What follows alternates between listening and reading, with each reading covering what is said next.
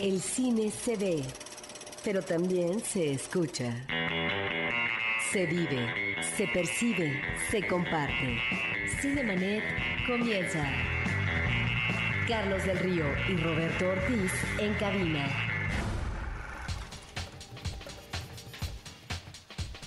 ¿Qué tal amigos de Cinemanet? Nos encontramos en una emisión y ahora con la ausencia de Carlos del Río, vamos en esta ocasión a entrevistar a Nelson Carro, que es el subdirector de programación de Cineteca Nacional, para que nos hable de qué, del evento del año que es la 55 Muestra Internacional de Cine que tiene efectivamente su sede en Cineteca Nacional, pero que también amplía su exposición eh, de exhibición en un circuito metropolitano y más allá de las fronteras eh, de la Ciudad de México, es decir, también en la provincia. Nelson, gusto en, eh, tenerte aquí en Cinemanet.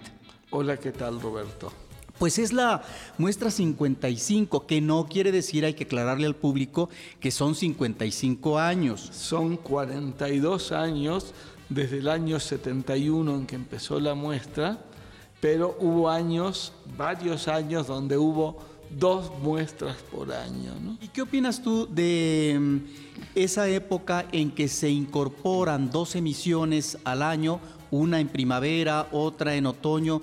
Eh, ¿Tú piensas que esto, que finalmente el público lo recibe como una buena bocanada fílmica, sería factible eh, en tanto que lo que vemos como muestra de otoño, la muestra que finalmente ha persistido, pues es una muestra también de muchas películas. Ahora estamos hablando de cerca de 20. Bueno, lo que sucede es que hay que tomar en cuenta que cuando lo, comienza la muestra, y yo diría que durante todos los 70 y buena parte de, los 80, la exhibición no era lo que es ahora, ¿no? Es decir, cuando pasaba la muestra, si uno no veía la película en la muestra, corría el riesgo de no verla mucho nunca más, de no tener nada que ver durante todo el resto del año o para verla tener que cruzar la ciudad hasta el otro extremo de donde vivía, es decir, llegar de repente al Villacuapa o al Tlatelolco, porque era la única sala en que se exhibía la película que antes había pasado en la muestra. En este momento, sin duda, estamos en una situación, en ese sentido, muy privilegiada. Ahora, eh, estamos también en el caso de la muestra con una tradición que nos remite a que a cintas premiadas en festivales internacionales, sobre todo europeos, lo mismo Cannes que Venecia, que Berlín, pero también eh, festivales de Norteamérica. Encontramos también eh, películas que son muy factibles de estrenarse muy pronto por parte de los distribuidores comerciales y también las cintas clásicas. hemos encontrado en los últimos años un público que es cada vez más ávido, más exigente. ¿Tú dirías que ese público va en correspondencia con esa línea de programación o a lo mejor tiene una tendencia diferente con respecto a otro tipo de posibilidades de cine? Bueno, yo creo que hay sin duda un público creciente. Digamos, la muestra empezó prácticamente en la Ciudad de México en una sala, después pasó a dos o tres salas cuando era, es decir, dos salas o tres en Cineteca, y ahora son prácticamente 20 salas en la ciudad. ¿no? Evidentemente hay un público más amplio y sobre todo hay que considerar que en este momento la oferta es mucho mayor. Es decir, que ese público que viene a ver la muestra tiene también durante el año de ver muchas películas en muchos festivales que transcurren en la Ciudad de México, al margen o relacionados a la cineteca, tiene a una enorme oferta en video y una oferta mucho más enorme todavía en televisión o internet, ¿no? Entonces, el panorama ha cambiado mucho. Yo creo que el público que sigue fiel a la muestra, y es un público amplio, es, eh, digamos, de alguna manera un público muchísimo más amplio del que había en los años 70 u 80, ¿no? porque antes era la muestra o nada, y ahora es la muestra o esto o esto, o y esto y esto y lo otro. Las, las posibilidades son muchas. Entonces, que la muestra siga consiguiendo un siendo un espacio fundamental, bueno, realmente es muy reconfortante, ¿no? Quiere decir que hay un muy buen público en México, que a veces está, digamos, desperdigado por Ahora, habría que considerar también, no es que sea una promoción, el público que encuentra ciertos títulos contemporáneos y también clásicos en el mercado pirata. Ahí también hay un público que se nutre. Regresando a la muestra, ¿qué cosa es lo que caracteriza, si es que hay alguna línea eh, de temas o de directores o de países en el caso de estas 55 muestras? Bueno, tú decías algo que me parece importante, ¿no? Son de alguna manera películas destacadas.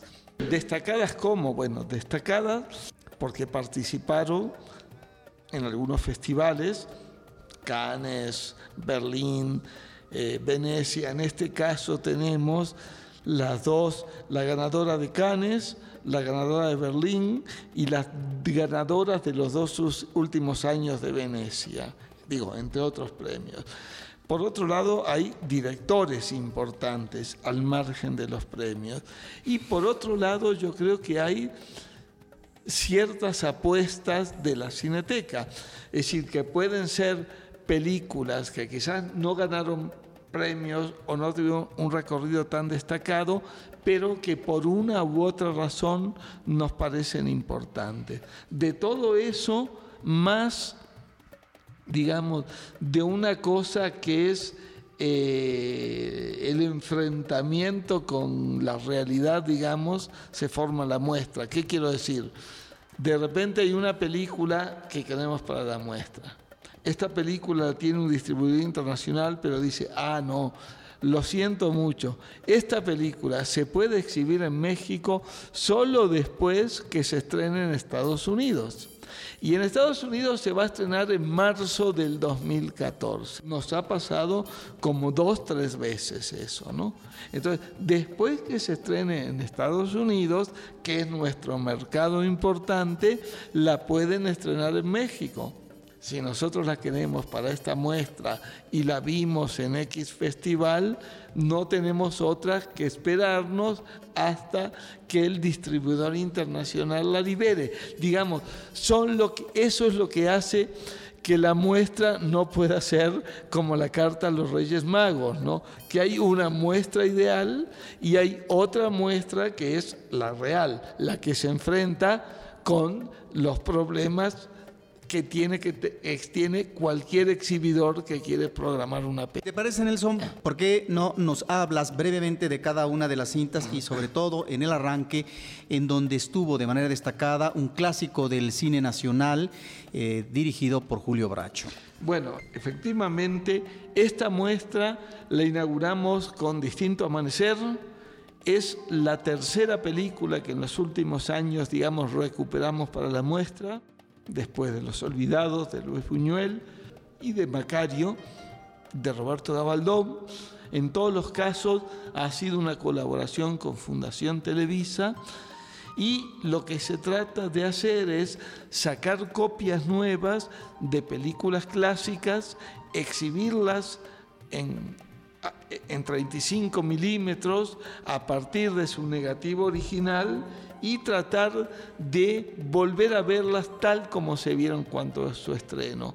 En este caso hay un pretexto, digamos, entre comillas, y es que en unos días, el 18 de noviembre, la película cumple 70 años de su estreno. Bueno, es una película importante, yo era una película clave y el hecho de los 70 años fue lo que nos motivó a decir, bueno, es un buen momento para relanzarla para gente que seguramente la mayor parte la ha visto o si no la ha visto, la ha pasado alguna vez por televisión, porque pasa realmente muy seguido, pero tiene mucho tiempo de no verla en una sala de cine, ¿no?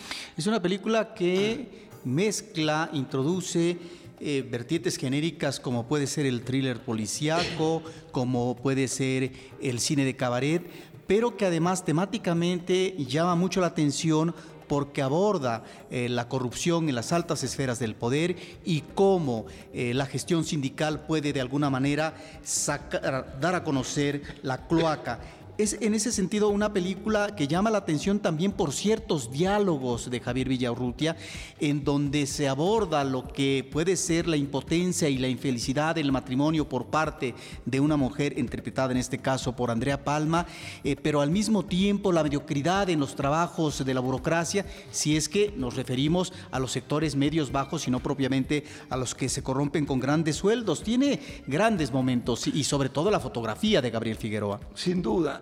Yo creo que es una película que en alguna manera relabora Casablanca. Hay muchos puntos en común, pero sin duda eh, hay una referencia a una actualidad que curiosamente sigue vigente hay muchos diálogos sobre la situación política y la corrupción que parecen de actualidad y por otro lado tiene todo el encanto de un melodrama romántico de los años 40. En las funciones hay una cosa que es muy notable, hay un público que sin duda ya se ríe con este tipo de películas, tiene un lado realmente muy cursi para el público actual, pero de todas maneras, aunque el espectador se ría, la película no deja de ser conmovedora no es que se ría porque no le gusta, se ríe porque hay cosas que realmente son diálogos de los años 40, ¿no? Pero sin embargo, la película tiene un lado muy conmovedor, ¿no? Y unas escenas de una, digamos, no sé, grandeza yo no diría trágica porque sería demasiado, pero sí romántica, realmente muy bonita. El final, por ejemplo, es un final muy fuerte, ¿no? Emotivo. Muy fotográfico, a la manera de Gabriel Figueroa, y luego esa escena del cine dentro del cine es hermosísimo. Y el cabaret, la pintura del cabaret, y digamos, todo el personaje de Andrea Palma, el personaje de Armendáriz. Digo, tiene, es una película, eh, creo que es un ejemplo de ese gran cine mexicano de los años 40 en otra tónica que no es el Indio Fernández, que no es Galindo, es otro, pero el mejor bracho está ahí, sin duda, ¿no? Pues ahí está la oportunidad del público para ver un clásico del cine nacional. Y eh, viene a continuación Joven y Bella, una película de François Ozon, que puede ser una película perturbadora para el público porque encontramos un personaje femenino de 17 años que incursiona en diversas ah, relaciones sexuales, ella se prostituye y ahí es, me parece, donde están elementos inquietantes en lo que es la conducta de este personaje. Mira, yo diría, para empezar, que en esta muestra hay un tema, tú me decías algo hace un momento, un tema que enmarca buena parte de las películas que se van a exhibir. No todas, porque no fue planeado así, pero sí la mayor parte. Y es eh, conflictos existenciales de mujeres de diferentes edades, diferentes situaciones. Efectivamente, en orden cronológico, digamos, el primero es de Joven y Bella, que es el caso de una adolescente enfrentada, digamos, de una manera complicada y quizás un tanto sórdida a su sexualidad y a su madurez. Pero ese es solo, digamos, el principio de una serie de películas, ¿no? Porque si seguimos el caso de la chilena Gloria, de Sebastián Lelio, es un poco lo mismo no es una adolescente, es una mujer madura de casi 60 años que también se enfrenta a su vida sentimental, su vida sexual, eh, negándose de alguna manera a aceptar eh, el envejecimiento. Es decir, ella es una mujer vital que a pesar de tiene 60 años, se sigue sintiendo totalmente eh, digamos, dispuesta al, al, sexo, a la diversión, a la marihuana y a toda una serie de cosas. ¿no? Bueno, Jazmín Azul un poco también. Es otra mujer que se enfrenta a una terrible crisis, es decir, una mujer que tiene una vida perfectamente resuelta, acomodada, sin ningún problema, de repente su mundo se derrumba y se ve casi de un día para otro enfrentada a empezar de nuevo, ¿no? Y empezar de nuevo, digo, es la película de Woody Allen, es un Woody Allen muy, eh, si se quiere, eh, el Woody Allen quizás más serio, el más, eh, no sé, que remite a algunas, no a las películas más ligeras, sino, bueno, en este caso remite directamente a Tennessee Williams, por ejemplo, ¿no? El, el más dramático en el sentido estricto del término, ¿no? Y me parece que es una, otra de las grandes películas. ¿Te parece que en este caso, cuando mencionas a Tennessee Williams con un tranvía llamado Deseo, no sé si sea consciente por parte de Woody Allen, pero el personaje femenino espléndidamente interpretado por Kate Blanchett eh, eh, es un personaje que se mueve en un ámbito neoyorquino de las finanzas, de los negocios y que nos remite también en este mundo de crisis eh, financiera en Estados Unidos como contexto, no porque efectivamente haga sociología Woody Allen, pero está enmarcado en un ámbito eh, contemporáneo, me parece que está perfectamente ubicado el personaje, pero aquí más que un aire optimista eh, que encontramos en el humor constante de Woody Allen, hay este hálito pesimista, terrible, yo diría que drástico, es realmente una película impactante. Bueno, sin duda, también hay que reconocer que es una película que tiene varios, digamos, tiene finales felices para algunos personajes. Lo que pasa que si uno elige al personaje equivocado, es decir, si uno siente que el personaje con el que se debe identificar es la protagonista, está perdido, ¿no? Porque es el personaje efectivamente que le va peor pero alrededor de ella hay varios personajes en otros niveles que realmente digo, terminan bien y lo que es cierto es que Woody Allen siempre fue muy ácido y sin duda con la edad la acidez a veces se muestra mucho más feroz, ¿no? Y es una película muy descarnada, sobre todo con las clases eh, dominantes, digamos, con esa gente neoyorquina que vive en una especie de burbuja. exacto, de un paraíso artificial que todo es bonito, es decir, eh, autos, ropas, perfumes, y que de repente se le derrumba todo, ¿no? Y que tiene que lidiar con una clase, digamos, media muy baja de San Francisco, que es como el opuesto, ¿no? Ahora, aquí encontramos un Woody Allen que logra crear y desarrollar un personaje fuerte, complejo, como es el de Kate Blanchett. Luego viene una película muy interesante, La postura del hijo. Bueno, yo creo que volvemos al tema de las mujeres, ¿no? En este caso es una madre súper, súper posesiva y un hijo que la odia profundamente con toda la razón, ¿no? Es, es un caso muy terrible, una historia muy terrible. En realidad, yo lo decía el otro día, creo que la postura del hijo es una traducción literal un poco errónea.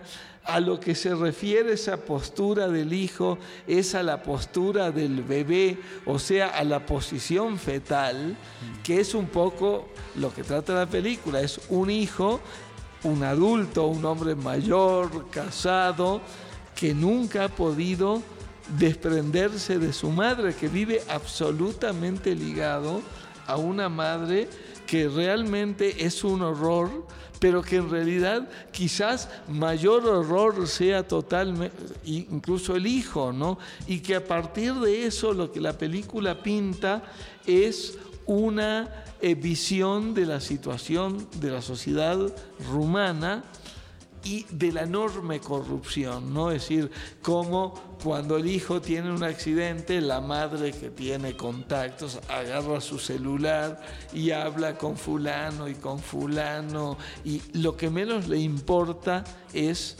el atropellado por su hijo, sino cómo resolver su situación recurriendo a todos, eh, a todo el poder que le da el dinero que es un tema también creo es un tema recurrente. ¿no? Y luego viene una película japonesa que estuvo recientemente en el Festival de Morelia, de tal padre, tal hijo. Esa película a mí me parece, es una película de Koreda, el cineasta japonés, y a mí me parece que plantea un tema, que es un tema, digo, un tema serio en el sentido de que a partir de una historia que puede ser una confusión banal, es decir, una pareja se da cuenta que el hijo con el que convivieron varios años no es su hijo, sino que se equivocaron al dárselo en el hospital. Entonces, a partir de ahí se plantea qué es la paternidad, es decir, si es algo eh, adquirido o es algo dado, digamos, si se transmite o es una cuestión puramente social, que es un tema bien interesante, ¿no? Si uno, si el hijo de uno es su hijo porque uno lo engendró o es nomás su hijo porque tiene una relación cercana durante varios años. Ese es un poco el tema de la película. Y es una película con una narración pausada que le sienta muy bien eh, que también nos enfrenta a estos dos mundos de la ah, modernidad eh, y el mundo de lo tradicional en Japón, que está perfectamente identificado. En el caso de la tradición, en la postura, por ejemplo, de los padres de él eh, o de la madre de, de, ella como esposa, en donde efectivamente tradición y modernidad se enfrentan en esta situación. Claro, sin duda, sin duda hay un enfrentamiento entre eso. Luego viene un platillo fuerte que es Érase una vez yo, Verónica. Bueno, no sé por qué dices un platillo fuerte, a mí me parece una de las películas importantes sin duda, pero es una película de un cineasta brasileño que tiene cuatro películas, Marcelo Gómez, eh, del que se vio en México, Viajo porque preciso, vuelvo porque te amo, y esta película realmente es como una especie de eh, digamos, diario de reflexión e introspectiva de una mujer que justamente eh, ante una grabadora se plantea, yo, Verónica, bla, bla, bla, por eso se llama así la película, y es una doctora joven que vive una situación, no sé, no sé si especialmente difícil, pero sí conflictiva, es decir, eh, eh, vive con su padre y al mismo tiempo tiene una serie de relaciones amorosas, sentimentales, en las que busca algo que no queda muy claro qué, pero realmente es otra de las películas que se mete en eso que decíamos de la situación existencial de mujeres actuales. ¿no? Y que tenemos la presencia de Brasil. Y luego una película que llama mucho la atención, La Casa de la Radio, porque nos remite a eso, a la radio en Europa? Bueno, a mí es una película que me gusta especialmente. Nicolás Philibert es un documentalista muy bueno. Extraordinario. Y en este caso hace algo que puede ser muy sencillo. Desde la madrugada, cuando llega la primera gente a trabajar, hasta la madrugada siguiente, 24 horas, no, sí, 24 horas después, cuando la última gente abandona la radio, se centra en un día de trabajo de Radio France International. un enorme complejo radiofónico francés donde hay noticias, hay eh, programas en vivo de música, de concursos, transmisión del clima, eh, noticias de todo tipo, y es solo, solo el registro de ese día. A través de ese día nos muestra toda la complejidad y el enorme atractivo de un mundo verdaderamente fascinante. Uno en realidad en la radio, sobre todo en la radio, está acostumbrado a ver, a ver no, a oír solo un lado y a ver muy poco. El ver todos los entretelones de la radio es realmente fascinante y parece algo como de otra época, ¿no? cuando las radios tenían como un acceso al público. Que eso es lo que llama la atención de Filiber, que de repente lo que nos está mostrando podría ser eso, parte de una cotidianidad que puede ser rutinaria, etcétera, pero que la forma como observa, como capta su mirada, eh, vuelve ese mundo, ese universo retratado eh, fascinante y entrañable.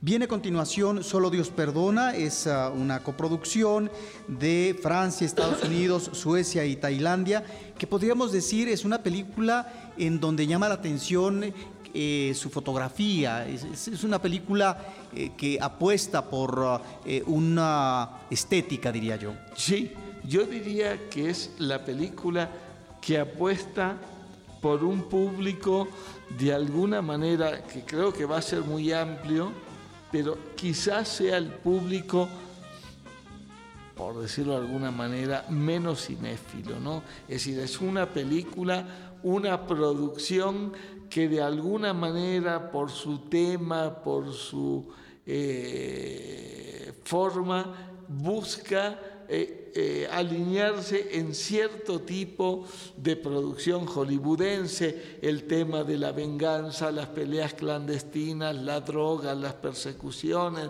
Ryan Gosling, en fin, pero por otro lado tiene una búsqueda formal como muy virtuosa y que bueno, yo pienso que es una de esas películas que está como en cierto límite, ¿no? Es decir, es claro que a mucho público de la muestra le va a parecer una película como muy convencional y a otro gran público le va a parecer como una de las películas más atractivas. Yo diría, digo un poco en broma, pero en nuestra defensa, la película participó en el Festival de Cannes y eso de alguna manera la avala como una película de la muestra. Otro personaje femenino, y diría yo sui generis, es el que nos plantea Michelle Gondry en Amor Índigo. Bueno, esa es otra, yo creo que es una película interesante. Michel Gondry es un cineasta muy atractivo visualmente, sin duda.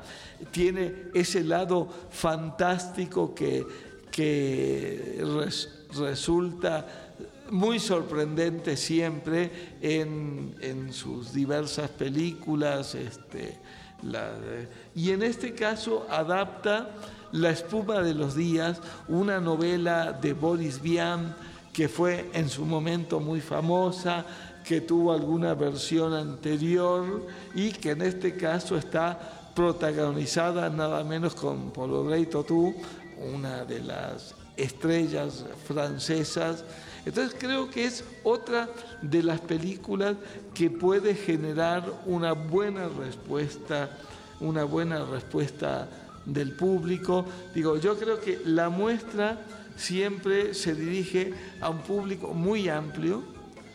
Es decir, hay que tomar en cuenta que el mismo público de la muestra que se fascina con una película, hay una parte que la odia y viceversa, y que nosotros nunca tenemos la verdad absoluta, cada quien tiene derecho de que le guste o que no le guste. La propuesta de Cineteca intenta hacer siempre una, una propuesta lo más amplia posible. ¿no?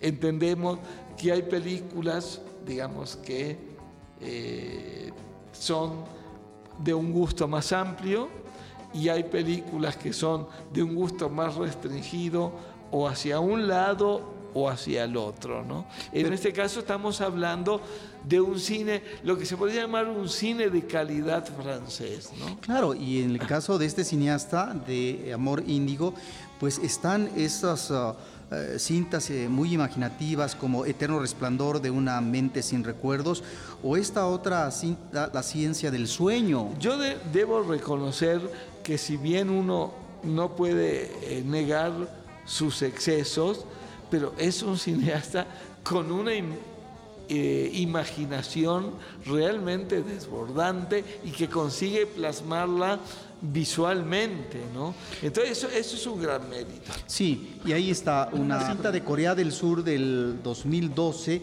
Piedad, con dos personajes, un hijo y una madre eh, muy fuertes. Eh. es realmente una cinta que va a impactar seguramente al público. Sin duda, sin duda. Es una de las películas, yo diría, más, más polémicas de la muestra, ¿no? Eh, ganó Venecia, no este año, sino el anterior, es de Kinky Duke, un director que goza de un gran prestigio. Tiene sus fans. Tiene sus fans, eh, menos en Corea, donde es profundamente odiado. Siempre preguntan, oigan, ¿y por qué a ustedes les gusta Kinky Duke? Tenemos películas mucho mejores, pero fuera de Corea es un cineasta muy reconocido. Y en este caso, yo creo que va a ser una película polémica pero bueno, digo, eh, es justamente lo que decíamos, es León de Oro en, Venecia, es una película que es importante ver y después, eh, digamos, decidir sacar sus conclusiones, eh, disfrutarla, odiarla. Digo, creo que todo eso es válido, ¿no? no se trata de imponer gustos ni criterios, sino presentar propuestas y que, bueno, el público, digo, tenemos muchos espectadores, evidentemente no los conocemos a todos y bueno, la gente le puede gustar, eh, digo, lo que quiera. Lo que nos parece interesante desde el punto de vista de la cineteca eh, son las propuestas. Después los gustos, cada uno tiene todo el derecho de que le guste o no le guste cualquier película que proyectamos. ¿no? Nunca podemos eso de dar garantía de que al espectador le va a gustar, no es posible. Bueno, esto nos habla de que hay una programación que no se limita a complacer, entre comillas, al público. Y prueba de ello, creo yo, sería la película Paraíso Esperanza de un cineasta, Nelson, al cual le ha seguido la pista la Cineteca Nacional en su programación, que es un cineasta difícil, sórdido y que no cualquier eh, público lo puede aguantar, soportar. Claro, bueno, Ulrich Seidel indudablemente ha sido un cineasta que hemos revisado muy bien. Tuvimos hace cosa de tres años una retrospectiva completa de su obra. Después, terminar la retrospectiva, hemos visto las tres partes de la trilogía Paraíso, primero muestra, después en foro y ahora toca Paraíso Esperanza, que es otra vez una relación de una joven, una adolescente, casi una niña enamorada de un hombre mucho mayor. El cine austríaco indudablemente es un cine muy, muy sórdido, muy descarnado, este, eh, no solo Seil, Haneke también, y es una, una, película, otra película que sin duda va a ser polémica, pero yo creo que es siempre el interés, no, no ser complaciente, que el público sea capaz de elegir, de decidir, de enojarse, fascinarte y reconocer, bueno, que eso es el cine actual, ¿no? Y hablando de la actualidad, en el caso de México, aparte del clásico de Distinto Amanecer, ¿por qué no platicas a nuestro público de Cinemanet eh, las tres películas mexicanas contemporáneas que están presentes? Los insólitos peces gato, Las horas muertas y Club Sandwich. Bueno, son tres películas de alguna manera que tienen cierta relación en el sentido que son tres producciones, es difícil definirlas, pero de lo que se podía eh, hacer notar como un cine eh, un tanto minimalista, de historias un poco pequeñas, si se quiere, lo que no, no impide que sean eh, muy emotivas. En el caso de los insólitos peces gato, yo diría que es la apuesta una apuesta de Cineteca en un sentido. Es la primera película de la directoria, de, la directora de Claudia Celuz, eh, y la vimos antes de que saliera de México. Después que la vimos y pensamos que estaría bien para la muestra, fue a Locarno, fue a Toronto, fue a Biarritz, ganó premios, pero en realidad estaba pensada realmente para la muestra desde antes. Es, eh, son de esas películas que de repente uno piensa, bueno, vale la pena apostar, obviamente con el riesgo siempre de que uno no sabe qué va a pasar en el futuro, pero por una joven cineasta que hace una película que está extraordinariamente eh, bien actuada, por dos actrices con bastante trayectoria, que son Lisa Owen y Jimena Ayala, y es una, una, una película que realmente puede resultar muy, muy conmovedora. La otra, Las Horas Muertas, es el segundo largometraje este, del eh, director Aaron Fernández. de Aaron Fernández, director de Partes Usadas hace algunos años, y es también de alguna manera otra historia femenina centrada en una mujer treintañera que mientras espera una cita en un hotel en la costa veracruzana, se relaciona con un adolescente que es el que trabaja ahí en el hotel. Es, como decía, una de esas historias eh, que digamos que podrían calificarse de minimalistas, pero en las que en cambio sí tienen como finalmente mucha, mucha emoción. Y la tercera Cruz Sandwich, bueno, el tercer largo de Eimke, este, de Fernando Eimke, después este, de temporada de Patos y eh, Lago Tahoe, ganó el premio Mejor Director en San Sebastián y es otra vez una historia vinculada a temas femeninos, es decir, es una madre joven con un hijo adolescente con la que ha tenido una relación muy próxima, con el que ha tenido y al crecer el hijo adolescente se empieza a fijar en otras muchachas y a separarse un tanto de su madre. Lo interesante de esta película es, yo creo, el tono característico de Eimke, esa mezcla de distanciamiento con humor y una enorme ternura para sus personajes. Creo que eso es lo que lo ha hecho uno de los cineastas, digamos, más destacados del cine mexicano actual. ¿no? Y que con esta película parece ser, confirma que va por muy buen camino. Otro personaje adolescente femenino de 15 años es el que nos, ah, al que nos remite la película La vida de Adele. Bueno, La vida de Adele es otro de los grandes títulos de esta muestra, ¿no?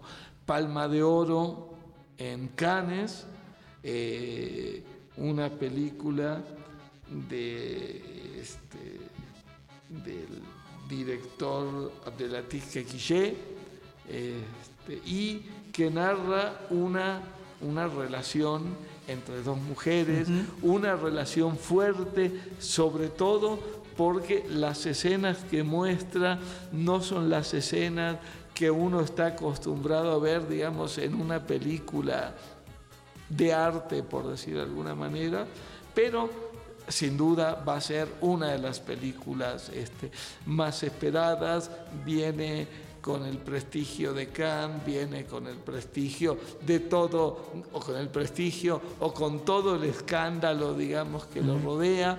Es una película de casi tres horas, pero seguramente los que ya vieron, por ejemplo, Venus Negra, saben por dónde va Quechiché y hacia dónde eh, dirigirse. ¿no? Un documental que estamos esperando con ansiedad es eh, Liv y, e Ingmar.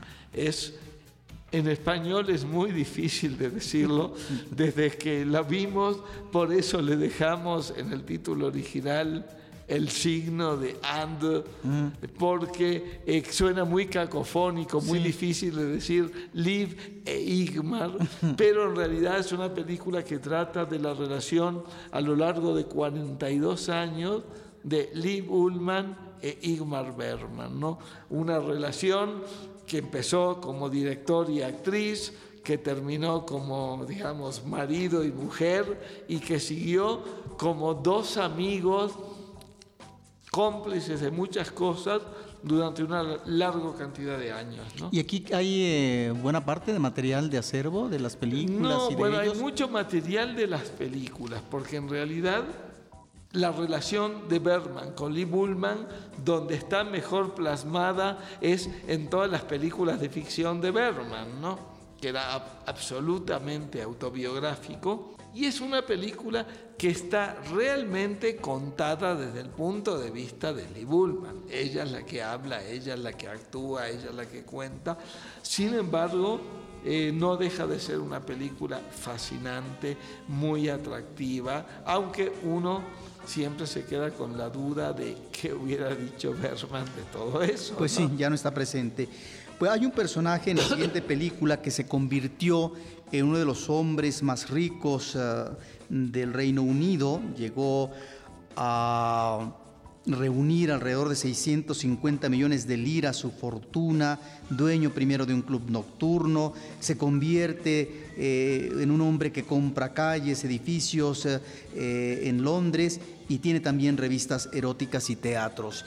Es un personaje muy interesante en esta cinta que se titula El Rey del Erotismo. Sí, y además este, Michael Winterbottom ha sido un cineasta pues bastante polémico, un cineasta que ha abordado temas muy diversos, este, géneros incluso muy diversos, pero que es un cineasta que sin duda eh, le gusta, le gusta provocar y esta película de alguna manera eh, va en ese sentido, ¿no? en ese hombre este, que eh, hizo una gran fortuna con el negocio del sexo, ¿no? de alguna manera. Ahora, es ah, también una película que se maneja narrativamente a partir de una situación de presente de este personaje y que nos remite al pasado a través del flashback. La película siguiente, Nelson, que también se antoja porque nos remite a un estudio de sonido, es La Inquisición del Sonido. Es como es, digamos, en esta muestra es la película que hace referencia al cine, ¿no? Es decir, es un estudio de sonido en Italia que eh, durante los años 60 y 70 se dedicaba a hacer películas gore, películas de género, y al que llega un, un cineasta británico y con todo eh, lo, que lo que se encuentra lo que se encuentra ahí. ¿no? Es el eh, segundo largometraje del director este, eh, británico, este, que Strickland, que antes había hecho una película que gozó de bastante prestigio, que fue Catherine Vargas, fue una película que circuló en festivales, y esta película, digo, es una película sobre todo, yo diría, curiosa, por eh, su locación, ¿no? Un estudio, eh, los fantasmas de alguna manera de un estudio de sonido italiano de los años 60 y 70. El mundo de los desposeídos que están en el ámbito de la sobrevivencia en las calles eh, de Taipei, en la película Perros Perdidos. Pues quizás Perros Perdidos sea la película más extrema de esta muestra, digamos como lo más experimental.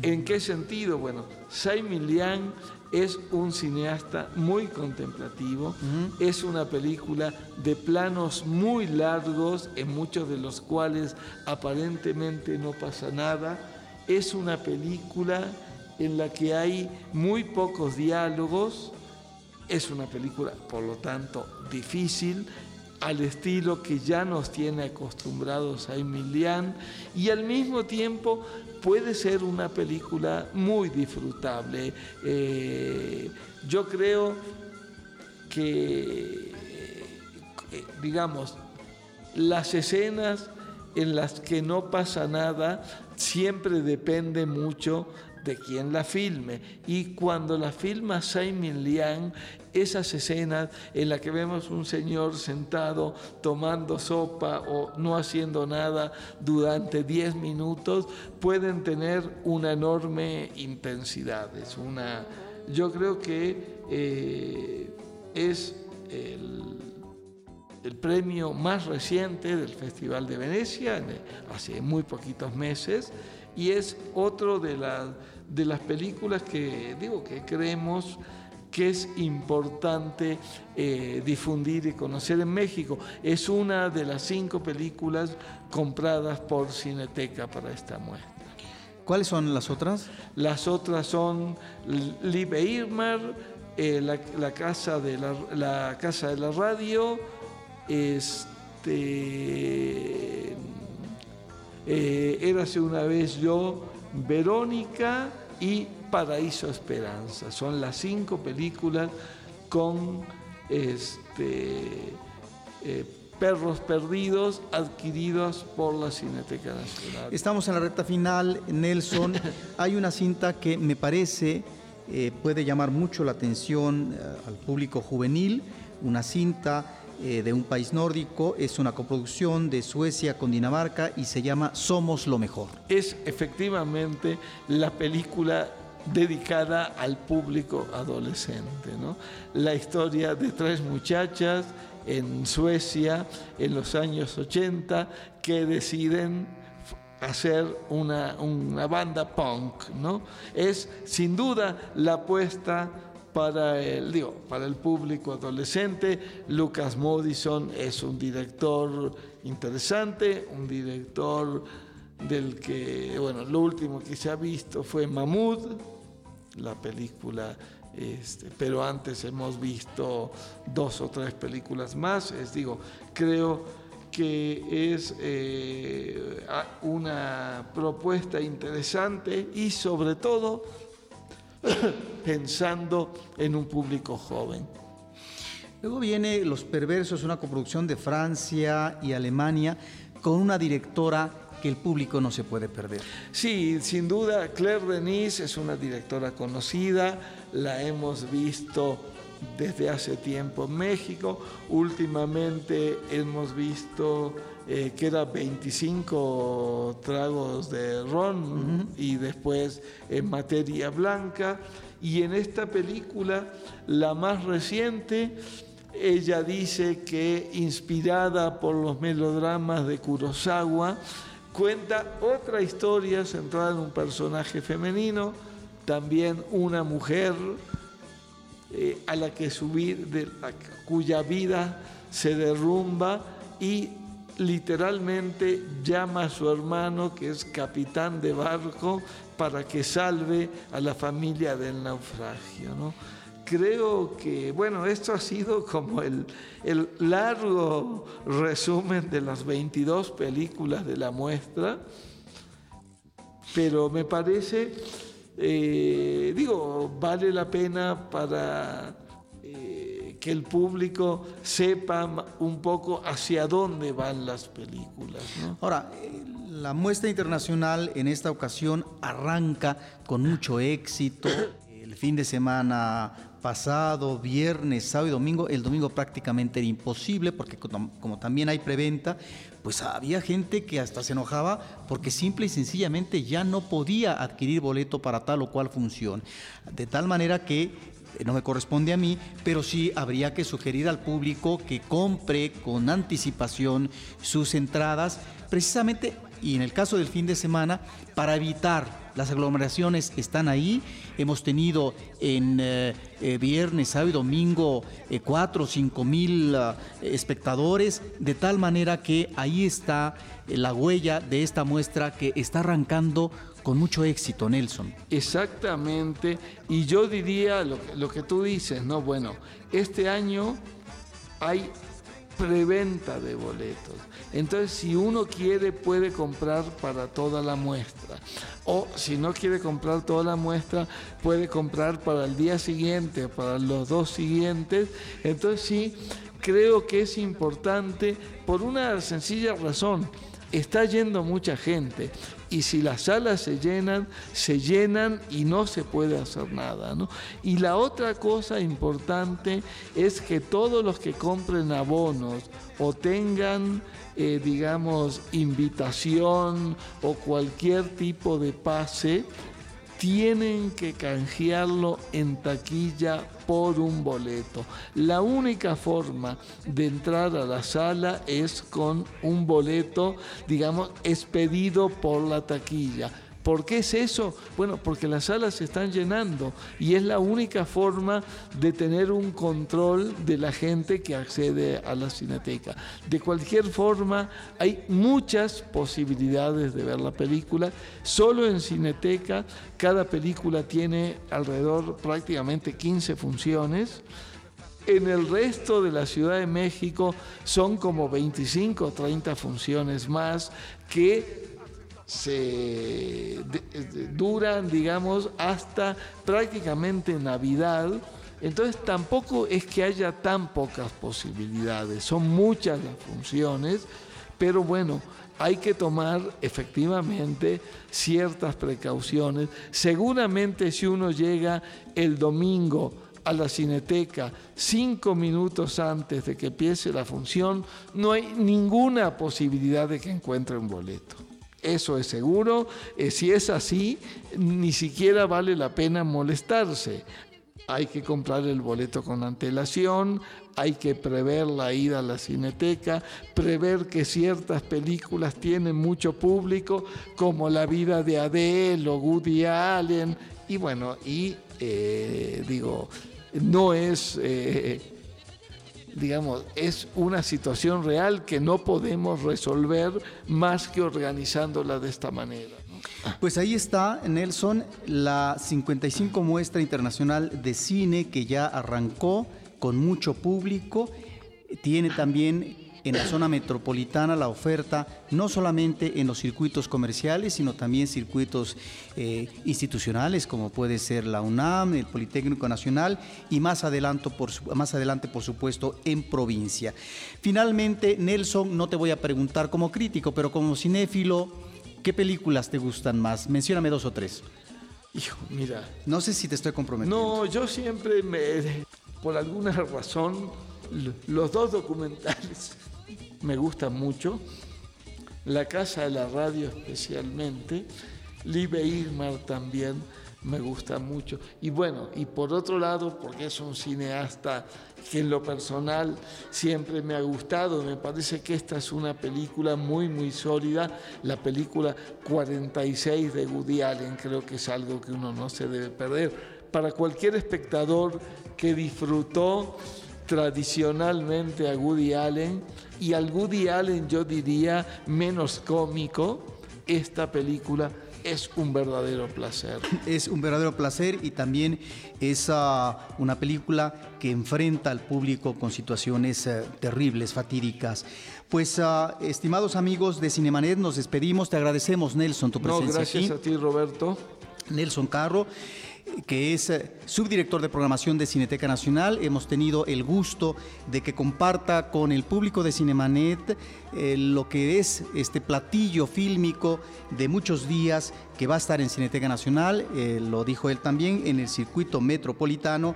Y les recordamos que nos pueden ustedes contactar en www.cinemanet.com y por lo que se refiere a eh, nuestras redes en Facebook, Facebook Diagonal Cinemanet, en lo que se refiere a Twitter, eh, Twitter eh, arroba Cinemanet.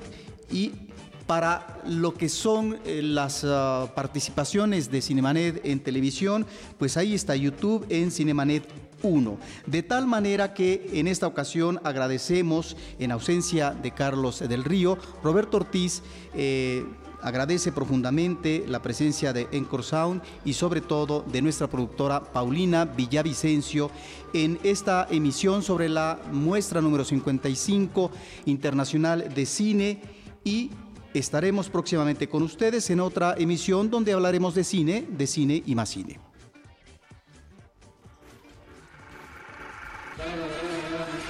Cinemanet termina por hoy. Más cine en Cinemanet.